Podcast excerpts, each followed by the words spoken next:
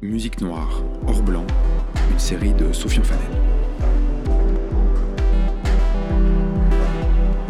Lesjours.fr L'actualité en série. Racisme dans la musique, la révolte branche le son. L'industrie de la musique commence enfin à se regarder en face, et ce qu'elle voit est si choquant qu'elle ne peut plus fermer les yeux. Le mouvement a commencé au lendemain de la mort de George Floyd sous le genou d'un policier blanc, le 25 mai dernier. Une semaine plus tard, le mardi 2 juin, deux femmes, Brianna Agimang et Jamila Thomas, salariées noires de la major du disque Warner Music, appelaient à un Black Tuesday dans toute l'industrie. Labels, distributeurs, plateformes de streaming, sociétés de gestion des droits, tout le monde y est alors allé de son écran noir sur les réseaux sociaux affichant un message de soutien au mouvement Black Lives Matter, tandis que Spotify, dans un geste aussi vain que ridicule, ajoutait 8 minutes et 46 secondes de silence, la durée de l'agonie de George Floyd, à certaines de ses playlists. Puis, le mercredi, le business a repris, comme si ce petit moment de soutien qui ne coûte pas cher était suffisant.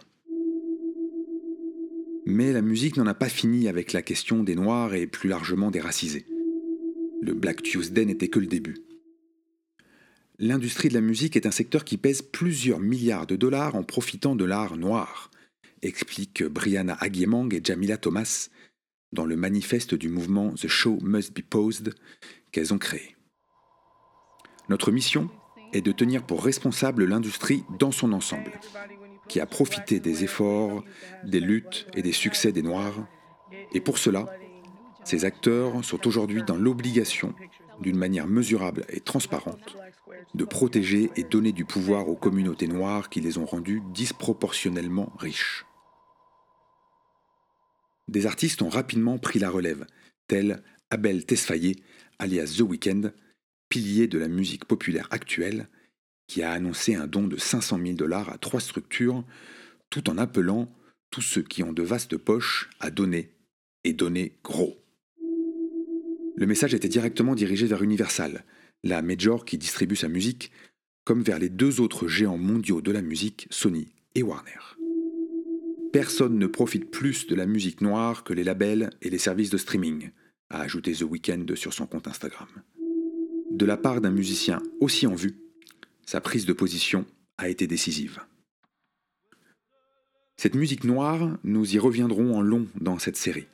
Le terme peut interroger, surtout en France, alors qu'il est largement utilisé par les musiciens eux-mêmes aux États-Unis, où il rassemble toutes les esthétiques musicales portées à travers les décennies par des artistes se revendiquant comme noirs.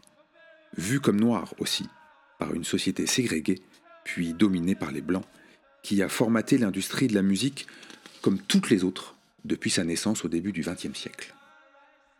La musique ne fait ni pire ni mieux que le reste des secteurs de la culture ou de l'économie que le cinéma, que l'automobile, que les médias.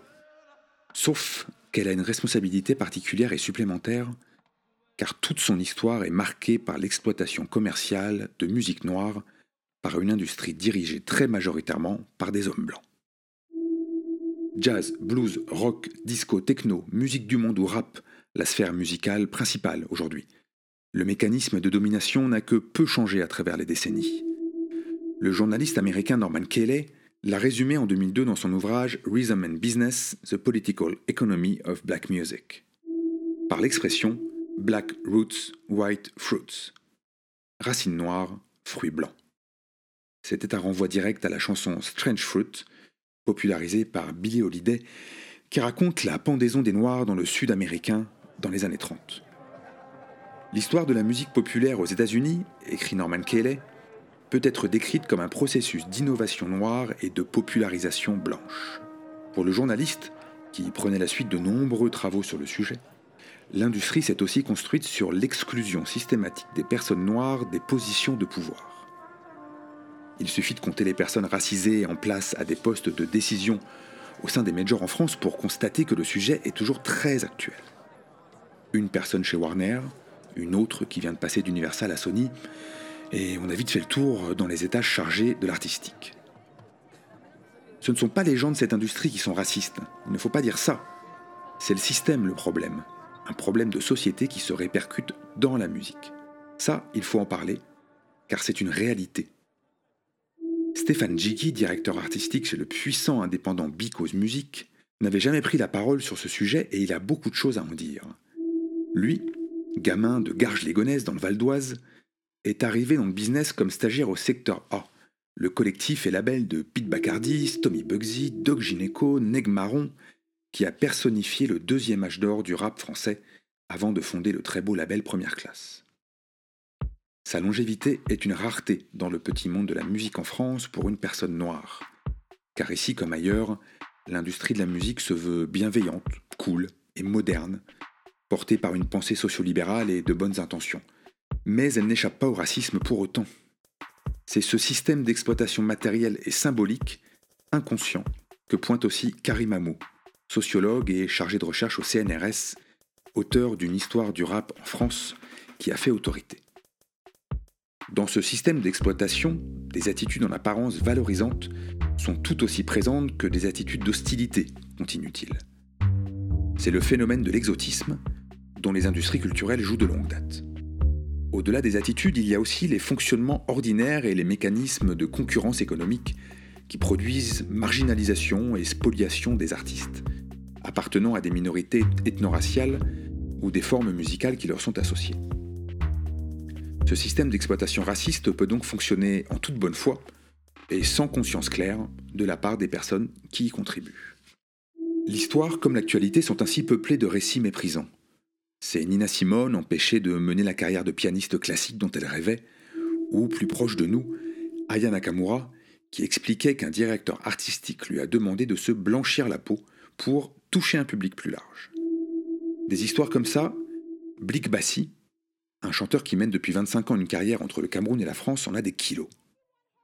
Ça part d'un programmateur de festival qui dit qu'il y a trop de blancs dans ton projet, parce que pour lui, une musique africaine et noire ne peut être jouée que par des noirs sur des djembés.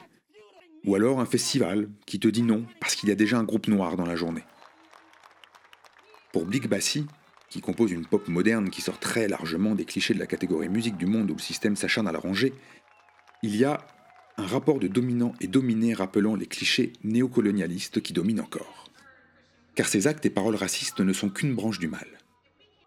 Aujourd'hui, les artistes veulent s'attaquer au tronc, au problème plus profond de la représentation de toutes et tous dans une industrie qui reste presque exclusivement blanche et masculine dès qu'on atteint les postes décisionnaires. Aux États-Unis, Troy Carter est devenu l'exemple désespérant de ce plafond de verre. Manager de génie des débuts de Lady Gaga, puis responsable de toute la relation entre Spotify et les artistes à travers le monde, il compte parmi les grandes figures actuelles de l'industrie de la musique. Mais lorsqu'il a quitté la plateforme de streaming en 2018, Amazon est venu le voir pour lui proposer un poste de responsable de la musique urbaine, bien en dessous des compétences d'un patron qui devrait déjà être à la tête d'une major. C'est le biais sur lequel notre business est construit, a-t-il regretté dans le New York Times. Si je suis un cadre noir, on m'appelle pour un boulot dans la musique urbaine, ce qui est complètement injuste. Chez Because Music à Paris, Stéphane Jiggy pointe aussi cet enfermement et la difficulté à faire carrière. Il y a 20 ans, j'étais le seul noir dans la musique. Aujourd'hui, on est 4 ou 5, mais c'est très peu. Et tous travaillent sur le rap ou ses satellites. C'est tout ce système, visible et connu, mais si solidement inscrit dans la société qui se fissure aujourd'hui sous la pression des artistes, comme du mouvement Black Lives Matter. Et se place dans les pas de MeToo, qui posait, du point de vue des femmes, les mêmes questions sur les rapports de domination.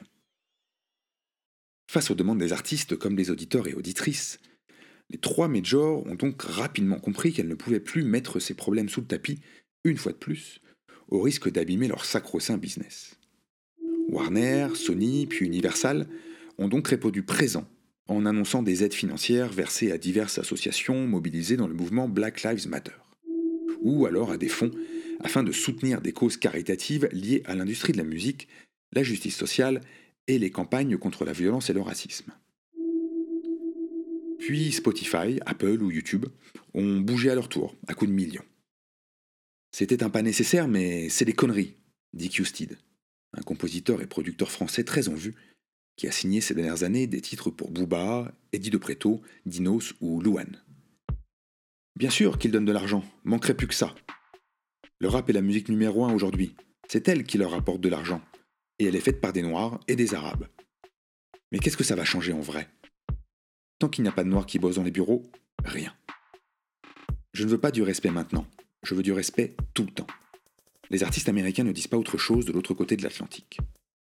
Pour Erika Badou et Kellys, actrice centrale d'un renouveau soul à la fin des années 90, si l'industrie de la musique veut soutenir la communauté noire, les labels et les plateformes peuvent commencer par revoir les contrats, diversifier leur direction et payer les artistes noirs et leurs familles sur lesquels ils ont construit leurs empires. La Black Music Action Coalition, BMAC, s'est constituée sur les mêmes objectifs qui rassemblent des musiciens comme Lynn Nas Quincy Jones ou Billie Eilish, et des dirigeants racisés ou alliés. Un de nos objectifs principaux, a expliqué au New York Times Prophet, un manager d'artistes, est de ne pas laisser les maisons de disques s'en sortir en promettant de l'argent sans promettre de changer le système. La BMAC a d'ores et déjà commencé à rencontrer les patrons des majors pour aborder ces questions et leur demander ce qu'elles font, ce qu'elles comptent faire. Je leur ai demandé la même chose pour cette enquête, mais aucune n'a souhaité prendre la parole. C'est que tout ce mouvement leur met bien le nez dans la merde, comme résume crûment un artiste interrogé pour cette enquête qui préfère apparaître anonymement car le sujet reste sensible.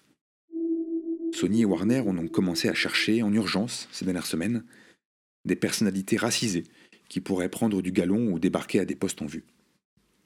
Cette dernière a également créé un poste en charge de l'égalité, de la diversité et de l'inclusion et attend de l'avoir trouvé pour s'exprimer sur ces questions qui brûlent. Notre mission est de prendre des décisions immédiates et significatives pour nous placer à la pointe des entreprises dont l'équipe reflète l'extraordinaire richesse et diversité de leur secteur, vante l'annonce du poste. Universal, pour sa part, compte s'appuyer sur son Diversity Push, un programme d'amplification de la diversité dans tous les domaines, le genre, l'orientation sexuelle, les origines, qui a débuté en 2017 mais qui s'est surtout concentré jusqu'ici sur la place des femmes. BMG, qui fut une major jusque dans les années 2000 avant de s'éteindre puis de renaître lentement ces dernières années, est le gros acteur de la musique qui a le plus bougé à ce jour en rouvrant ses contrats pour y rechercher les injustices et anomalies. À l'instar de nombreuses compagnies de musique, chez BMG, la réalité est que les Noirs ne sont pas aussi bien représentés qu'ils le sont dans les populations auxquelles nous nous adressons, a écrit à ses équipes Hartvig Massouch, le patron de BMG. Nous ne sommes pas aussi divers que nous pourrions l'être. Malgré de nombreuses initiatives au fil des ans, nous n'avons pas fait suffisamment de progrès, disait-il encore. Plus discrètement, la plateforme de streaming Spotify, leader du marché de l'écoute sur abonnement, a aussi commencé à changer le nom de certaines de ses playlists pour montrer l'origine afro-américaine des musiques électroniques ou pour évacuer le terme de musique urbaine, très critiqué aujourd'hui pour ses effets enfermants plus que valorisants. Après un siècle qui a reproduit encore et encore un rapport de domination aux dépens des artistes racisés, l'industrie de la musique commence à mesurer à quel point elle doit se transformer. Elle ne peut plus ne pas voir ces questions car plus que jamais en cette année 2020, les musiques qui sont au pouvoir et financent tout le système sont celles d'une génération mélangée et mobilisée, qui a appris de MeToo et des mouvements contre les violences policières aux États-Unis comme en France. C'est le moment d'attaquer, parce que le sujet est global aujourd'hui, pense Custid. Je sais à quel point ça va être dur et long, mais l'industrie de la musique est condamnée à ne pas dire non. Parce que si elle dit non, ou si elle fait semblant, qu'elle soit prête à une vraie guerre.